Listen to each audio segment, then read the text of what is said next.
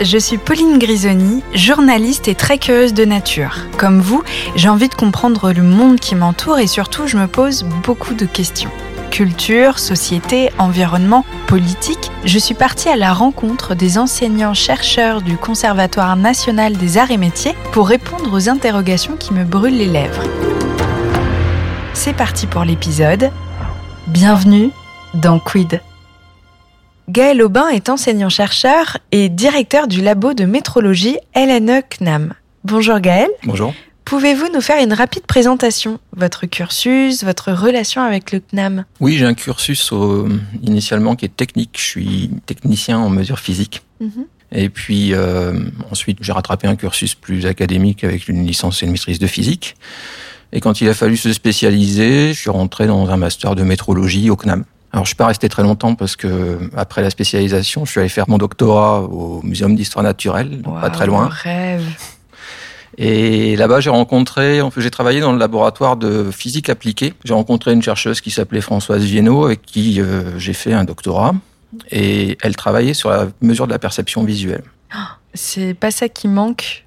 Au Muséum d'histoire naturelle. C'était Ouais. bien placé. Oui, en fait, ce laboratoire, il, il travaille vraiment sur l'humain et sur comment on perçoit les choses. Et moi, je me suis vraiment éclaté dans ce, dans ce doctorat. C'était à la fois de la mesure et à la fois, il y avait quelque chose de- d'humain, d'assez Mm. difficile à, à palper. J'ai trouvé ça passionnant. Et puis, du coup, mon doctorat en poche, eh bien, j'ai pu rentrer au Conservatoire national des arts et métiers. Le CNAM est, créé initialement pour euh, améliorer l'industrie française. Et très rapidement, donc euh, années, à la fin des années 1700, hein, on se rend compte que pour améliorer l'industrie, il faut euh, être capable de faire des bonnes mesures. Et donc, euh, quelques dizaines d'années plus tard, c'est au CNAM qu'on va créer le bureau central de la métrologie. C'est l'endroit où on va garder euh, les étalons nationaux. Et finalement, euh, le laboratoire de métrologie LNE CNAM aujourd'hui ben, poursuit cet héritage qui a été développé au CNAM pour lequel, d'ailleurs, dans la métrologie, le CNAM a eu un rôle euh, en permanence important dans le développement des conventions internationales, Mhm. notamment de la Convention du maître, et puis derrière, après, de la mise en place du système international d'unité. Mais oui, c'est presque un côté un peu émouvant de se dire que c'est quand même un lieu chargé d'histoire pour vous. D'ailleurs, si vous allez au musée, vous voyez euh, sur le, le début de la visite ben, tous ces instruments de mesure, dont le mètre étalon, par exemple, qui a été fait euh, au CNAM et conservé au CNAM. Génial. Vous en servez plus maintenant. vous le On a laissez un dans petit le peu changé de technologie depuis. Est-ce que vous pourriez me parler de votre discipline, la métrologie? Alors moi, je connaissais la météorologie et j'ai découvert vraiment avec vous une toute nouvelle science. Alors la métrologie, c'est euh, la science qui étudie les métros. Voilà, donc euh, Laurent Deutsch est parmi nous aujourd'hui. Non, la métrologie, c'est la science de la mesure. Euh, on fait en fait, euh, si vous voulez, euh, ce qu'on attend du métrologue, c'est euh, qu'il fasse euh, une bonne mesure. Enfin, disons que vous, vous faites des mesures, tout le monde fait des mesures. Mhm. Le métrologue, vous voulez qu'il vous donne la mesure vraie. Mhm. Alors, ben, pour ça, il va développer des instruments, il va essayer de rassembler les, les meilleures choses possibles pour faire cette mesure. Euh, sa particularité, c'est qu'il va vous répondre euh, non pas en vous donnant juste la mesure, mais en vous disant on peut avoir confiance dans cette mesure qui est comprise dans un certain intervalle. Et cet Mhm. intervalle, c'est ce qu'on va appeler l'incertitude de mesure. Et finalement, c'est ça qu'apporte le métrologue, c'est qu'il il vous donne une mesure dans laquelle vous pouvez avoir une confiance totale, Mhm. mais elle n'est pas unique, elle est associée à l'intervalle d'incertitude. Est-ce que cette, euh, justement cette mesure est universelle? Est-ce que dans tous les pays c'est la même? Eh bien, elles sont toutes les mêmes à l'incertitude près, ouais. D'accord. Et donc, finalement, chaque pays va développer son système de mesure. Mhm. À la fin, pour avoir confiance entre les mesures de chaque pays, donc accéder à la mesure universelle, ce qu'on va faire, c'est qu'on va comparer les mesures des pays entre eux et associer, donc euh, développer ce qu'on va appeler la référence mondiale et l'incertitude qu'on a sur cette référence mondiale. C'est fou de se dire que chaque pays développe euh, sa propre manière de mesurer euh, l'apparence comme une monnaie. C'est étonnant, c'est comme si demain le centimètre, on était là. Non, en France, c'est un FR. c'est étonnant. Ben, on développe tous nos mesures, mais en même temps, dans ce domaine, on n'a pas une concurrence euh, très acharnée parce que, si vous voulez, vous avez confiance en elle uniquement si vous l'avez comparée à la mesure de quelqu'un Ah oui. d'autre, en fait. Et à la fin, ce qui se passe aujourd'hui, c'est que on, on essaye de progresser euh, collectivement, c'est-à-dire qu'on se donne des trucs, entre métrologues des différents pays pour aller euh, collectivement vers des mesures qui sont de plus en plus précises. Et d'ailleurs, est-ce que vous pourriez nous donner une définition scientifique de l'apparence? À quoi ça correspond l'apparence? Alors l'apparence, elle est définie par la Commission internationale de l'éclairage comme l'aspect par lequel les choses sont reconnues. D'accord. Donc le premier mot qui est important dans cette définition, c'est le mot aspect, c'est-à-dire que par apparence, on sous-entend euh, quelque chose qui est non pas sur l'objet, mais qui est dans la tête de l'observateur. Ah oui, ça commence par là. Oui.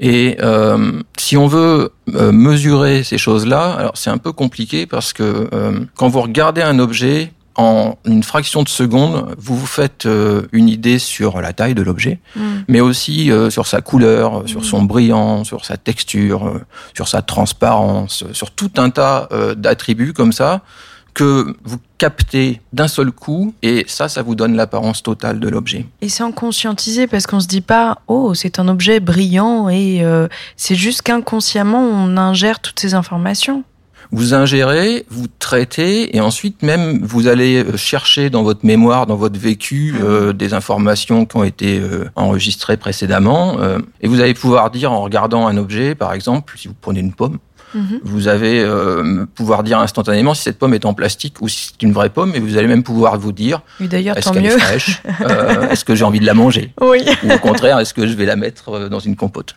Eh ben vous voyez, c'est ça l'apparence, mhm. c'est ça qu'on essaye de mesurer. Alors le problème, c'est que quand il faut commencer à mesurer ces choses-là, ben, c'est très compliqué parce qu'il y a Mais oui un tas de choses.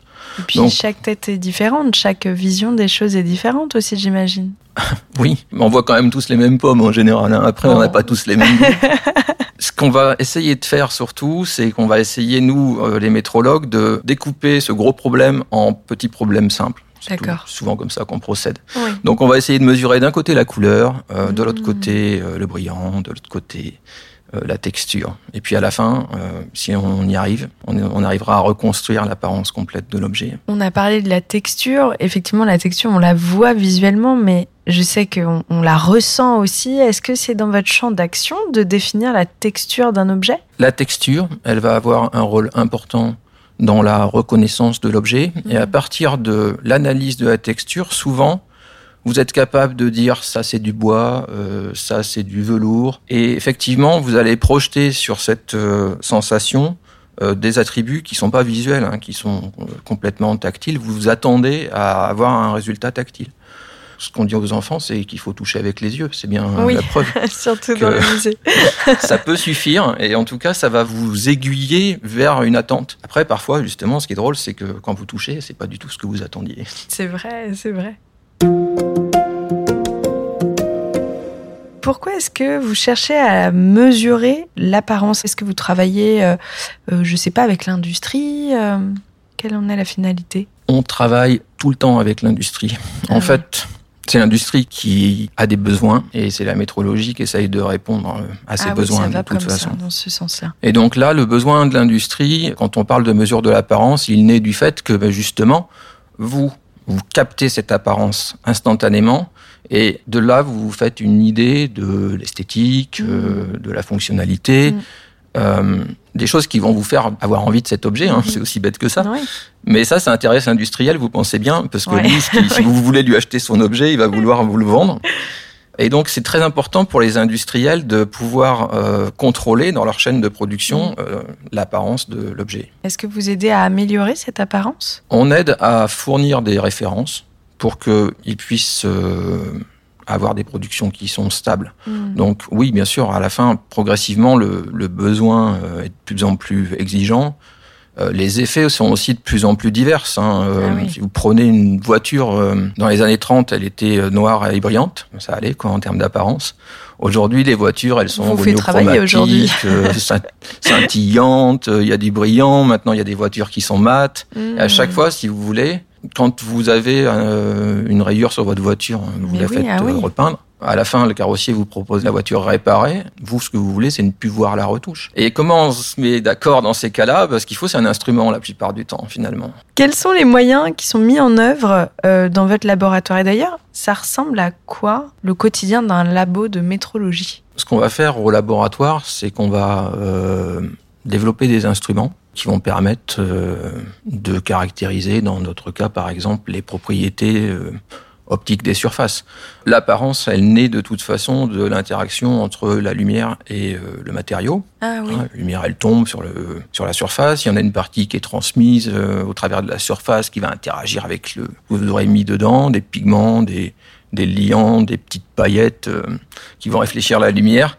Et puis, elle va être ensuite réémise euh, dans l'espace. Et, et vous, avec votre œil, vous allez venir capter une partie de cette information pour construire justement votre sensation visuelle. Donc, dans un laboratoire euh, comme le mien, on essaye de mesurer les propriétés optiques de ces surfaces, D'accord. mais en essayant de simuler des conditions euh, Oui. réelles Ah oui. pour avoir à peu près les mêmes choses. Donc on, on est capable de mettre une source lumineuse qui va venir euh, éclairer dans une certaine direction et tourner autour de l'échantillon, Mhm. et puis de mettre un détecteur qui simule votre œil et qui tourne lui aussi, parce que quand vous êtes en train de regarder un objet, vous n'êtes pas statique autour de l'objet, souvent vous le bougez, Mhm. suivant où vous bougez vous-même autour de l'objet.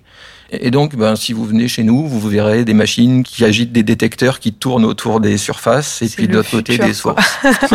Trop Ouais, cool. voilà, il y a des petits robots, il y a des lumières de différentes formes, de différentes euh, couleurs. Quels sont les différents champs disciplinaires mis en œuvre pour la mesurer, cette apparence? Alors ça, c'est, je pense, c'est vraiment la part de la spécificité de cette euh, discipline de la métrologie, c'est que, comme je vous l'ai dit, ce qu'on doit mesurer est dans la tête de l'observateur, et on va pas pouvoir aller mettre un capteur euh, dans la tête de l'observateur. Donc du coup, il faut qu'on trouve une, une manière un petit peu détournée, et euh, ce qu'on va faire, c'est qu'on va d'un côté faire toutes les mesures optiques qu'on peut faire, ce que Mhm. je vous ai décrit tout à l'heure. Mais ça, ça va pas nous donner ce qui est dans votre tête. Donc il faut de l'autre côté essayer de comprendre comment ce signal optique est pris par votre œil et capté. Et cette partie-là, bah, c'est de la physiologie en fait. Il faut comprendre un petit peu l'œil, euh, la rétine, Ah oui, euh, la façon dont il fonctionne. Hmm. Et puis il y a encore une autre partie qui est ensuite, c'est pas parce que le signal est capté qu'il est reconnu et qu'il est traité, et il y a tout le travail de, des aires corticales, hein, du système visuel, qui vient ensuite appareiller euh, ce que vous voyez par rapport à ce que vous avez déjà vécu et qui va construire à la fin l'apparence. Et ça Mhm. donc, ben, c'est de la de la psychologie. Ah, vous, vous allez carrément jusqu'à explorer la psychologie dans cette mesure? Alors d'une très bas niveau. Hein. On n'essaye pas de mesurer le, le beau, hein, par exemple. Ça c'est vraiment quelque chose qui Ah serait oui. un peu trop. Trop subjectif Bah oui, c'est pas notre objectif, hein, nous les métrologues. Et tant mieux d'ailleurs parce que ça, ça donnerait simplement qu'une version de ce que doit être le beau alors que c'est pas. Oui, et en plus, comme vous le dites, il n'y a pas un signal de beau de toute façon, donc on se briserait les dents devant la diversité, en fait. Hmm. Donc ce qu'il faut, c'est qu'on reste à un niveau suffisamment bas niveau pour qu'on ait à peu près tous le même signal Mhm. de mesure. Et euh, pour faire ça, bah, alors, on a des techniques. hein. On va par exemple fabriquer, si je parle du brillant, on va fabriquer une échelle de brillant. Mhm. Donc on prend euh, une peinture mate, une peinture brillante, on les mélange avec différentes proportions, on les peint, on peint des surfaces et on obtient une échelle qui va du mat au brillant par exemple. On va faire toutes nos mesures physiques là-dessus et ensuite on va les présenter à des observateurs. Et on va leur demander de les classer par exemple. Ou on va leur demander de les mettre sur une échelle justement entre mat et brillant. Et on va obtenir euh, ce qu'on appelle une échelle psychophysique, c'est-à-dire une échelle, une mesure, mais de la sensation visuelle puisque Oui, elle est ah donnée oui. par l'observateur. Est-ce qu'il vous est déjà arrivé de vous retrouver face à un cas un peu déroutant où vous étiez avec des collaborateurs devant un objet avec une couleur et plusieurs collaborateurs voyaient l'objet d'une couleur ou d'une nuance différente? Est-ce que vous vous êtes rendu compte que finalement la vision était quand même très subjective? On a toujours des discussions de toute façon, on n'est jamais complètement d'accord hein, quand on regarde euh, ces aspects-là hein, de, de la vision, euh, la couleur notamment. Alors, si on fait abstraction des, des daltoniens qui euh, eux, ont Oui. un espace de couleur encore euh, différent des, des trichromates, mais euh, oui, bien sûr. Mais par contre, euh, ce qui me semble intéressant, c'est de dire que quand on fait des mesures physiologiques, finalement, quand on vous demande d'égaliser une couleur, deux couleurs, tout le monde va les égaliser de manière identique, quasiment à Hmm. quelques petites variations près. Mais par contre, quand vous allez nommer les couleurs, par exemple, vous allez à ce moment-là être euh, en désaccord. L'exemple classique, c'est euh, les populations qui vivent euh, dans des endroits euh, où il y, y a de la glace. Tout ce qui est les Inuits là du nord de la Finlande, c'est des gens qui ont une infinité de manières de définir le blanc. C'est normal puisqu'ils ont que du blanc Ah autour d'eux. Alors quand vous parlez avec eux, vous avez l'impression qu'ils voient mieux le blanc que vous. En fait, c'est pas vrai. Ils voient pas mieux le bleu- le blanc que vous, mais ils ont plus de manières de l'énoncé. Ça vous arrive de partir à l'étranger justement pour euh, aller à la rencontre d'autres euh, cultures qui ont d'autres manières de voir la couleur ou l'aspect? Ce côté-là, le côté sémantique qui sort de notre champ disciplinaire de la mesure. hein. Mm. Nous, on, ce qu'on veut, c'est fournir euh, des références de mesure, c'est-à-dire que justement, on va surtout pas aller dans ce domaine-là. Oui. On va essayer de rester sur le niveau qui est un peu en dessous, en fait, Mm. le niveau qu'on partage en commun. Ce qui est, je pense, intéressant aussi, là, c'est que il faut pas se dire qu'on voit tous exactement la même chose. On a quand même tous nos Mm. différences euh, Mm. individuelles. Ça, pour le métrologue, c'est embêtant parce que ça voudrait dire qu'il faudrait construire des échelles de mesure par individu. Ça fera beaucoup de boulot. Ouais, c'est compliqué. Et donc, ce qu'on a tendance à faire souvent, c'est on essaye de trouver la tendance générale et ensuite on fait une moyenne. On fait passer euh, une, un grand nombre Mhm. d'observateurs et on dit, eh bien, la perception à la luminosité, par exemple, elle est définie par la moyenne des réponses de ces observateurs. Mais alors, vous en parlez, puisque la vision de l'apparence est subjective, comment sa mesure peut être objective? Tant que tout le monde répond plus ou moins de la même manière, je dis bien plus ou moins, hein, ça va. Puisqu'en fait, l'observateur moyen, l'observateur euh, standard ou universel, si vous voulez, il va avoir une réponse qui sera en accord plus ou moins avec la vôtre. Il y aura toujours un petit écart entre euh, ce que dira la mesure et ce que vous vraiment vous percevez dans votre fort intérieur, mais pour un industriel, Oui, c'est suffisant, en fait. Et alors, je crois savoir que vous apprenez beaucoup des artistes. Oui, c'est vrai que quand vous êtes devant des toiles, je sais pas si vous prenez les, les étains de Chardin par exemple. L'artiste, il a que de la peinture et souvent même que de la peinture mate euh, à sa disposition et avec Mhm. ça, il va venir vous créer des sensations qui sont bien au-delà de la couleur. Il vous donne justement la translucidité d'un voile, le brillant d'un étain. Et donc, en regardant la technique qu'il utilise pour euh, vous donner cette sensation, euh, nous, les physiciens, on apprend beaucoup sur euh, cette mesure-là. Bon, malheureusement, Léonard de Vinci n'est plus de ce monde, mais je suis certaine qu'il aurait apporté. euh, Il avait un peu les deux. hein. Lui, il était à la fois physicien et oui, artiste. donc il bon. avait tout. ouais. Il avait tout. Est-ce que vous auriez un exemple concret de mise en œuvre de votre travail? Par exemple, sur quoi est-ce que vous travaillez en ce moment? Aujourd'hui, la mesure de l'apparence, elle progresse. C'est pas une science euh, statique hein, du tout, et c'est pas une science aboutie non plus. Aujourd'hui, je peux pas vous dire euh, qu'on a des instruments qui permettent de mesurer parfaitement de la carrosserie d'une voiture, par Mhm. exemple. On procède par étapes. Je pense que la partie qui mesure de la couleur, elle a été, euh, elle est traitée aujourd'hui. On mesure très bien la couleur. D'ailleurs, vous vous en rendez compte tout le temps quand vous faites une impression euh, avec une, imprimante. euh, Oui, par contre, le brillant, qui est le deuxième attribut le plus important après la couleur, d'accord. c'est moins bon. Donc aujourd'hui, on continue de travailler beaucoup à essayer de comprendre comment vous, vous traitez cette information lumineuse qui génère le brillant et comment nous, on pourrait mettre en face des instruments qui permettent d'avoir la même réponse que votre sensation. Et puis j'imagine que c'est hyper important de se mettre d'accord sur une couleur et une texture, une brillance. Par exemple, euh, deux canapés euh, que vous vendez qui n'ont pas la même couleur, on vous dit mais si les deux sont beiges. Bah oui, d'accord, mais Nous, nos instruments, ils peuvent vous dire Ils la différence aujourd'hui. ouais. Ils vont pas le faire nécessairement sur le brillant et encore moins sur les autres attributs. Donc, les... on travaille aussi aujourd'hui, on est au début de la mise en place d'une échelle de translucidité. C'est pas juste la lumière réfléchie, mais il y a une partie de lumière euh, transmise aussi qui interagit. La translucidité, c'est l'apparence de la peau, par exemple, l'apparence des cheveux. le cheveu est translucide? Le cheveu est très translucide, oui. Il est brillant, il est texturé, il est coloré, il est un peu tout. Quand, Et- il est- quand on en prend bien soin, en tout cas. Sachant qu'en plus, si vous la mesurez bien, bien sûr, vous la, vous la contrôlez bien derrière. Mhm. Bon, ça c'est, un- ça c'est une chose, mais vous pouvez aussi la simuler bien. Et aujourd'hui, beaucoup des applications de mesure de l'apparence, pourquoi on capture l'apparence de l'objet? C'est pour pouvoir la numériser, l'envoyer éventuellement, et ensuite bah, s'en servir pour, euh, dans des jeux vidéo, par exemple, pour avoir un rendu réaliste. J'ai hâte de voir comment euh, la mesure de la transparence et de la brillance va pouvoir progresser parce que c'est assez bluffant déjà ce qu'on arrive à faire aujourd'hui. Alors j'arrive même pas à imaginer ce qu'on pourra faire demain. Merci beaucoup Gaël Aubin pour cet euh, éclairage qui était passionnant. Merci à vous.